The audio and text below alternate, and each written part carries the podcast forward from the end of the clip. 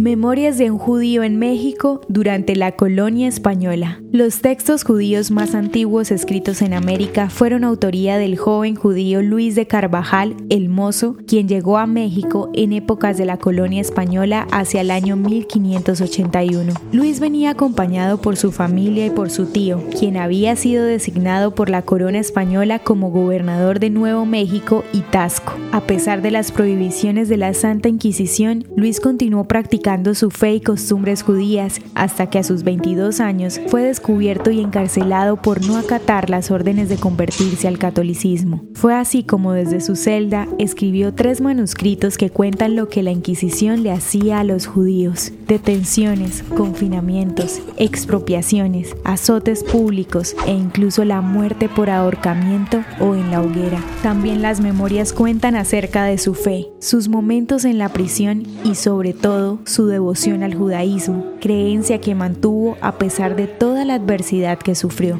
Luis de Carvajal, el mozo, murió ahorcado y quemado en la hoguera a sus 29 años de edad. La sentencia estuvo basada en su propia confesión, pues aceptó la autoría de los escritos. Él, su madre y sus hermanas fueron quemados en la hoguera, manteniendo su fe hasta el final. Sus escritos fueron conservados como prueba incriminatoria en los archivos del Tribunal Inquisitorial y posteriormente en el Archivo General de la Nación de México. Sin embargo, estos textos escritos por Luis de Carvajal fueron hurtados y sacados del país en 1932, hasta que se encontraron en una subasta en Nueva York, donde fueron recuperados y devueltos a México para ser parte de un proyecto liderado por la Fundación Hispano-Judía. Allí fueron transcritos, explicados y posteriormente interpretados por diversos expertos, logrando como resultado una edición impresa que conserva así las memorias de este joven judío y que son prueba del antisemitismo en América durante la Inquisición española.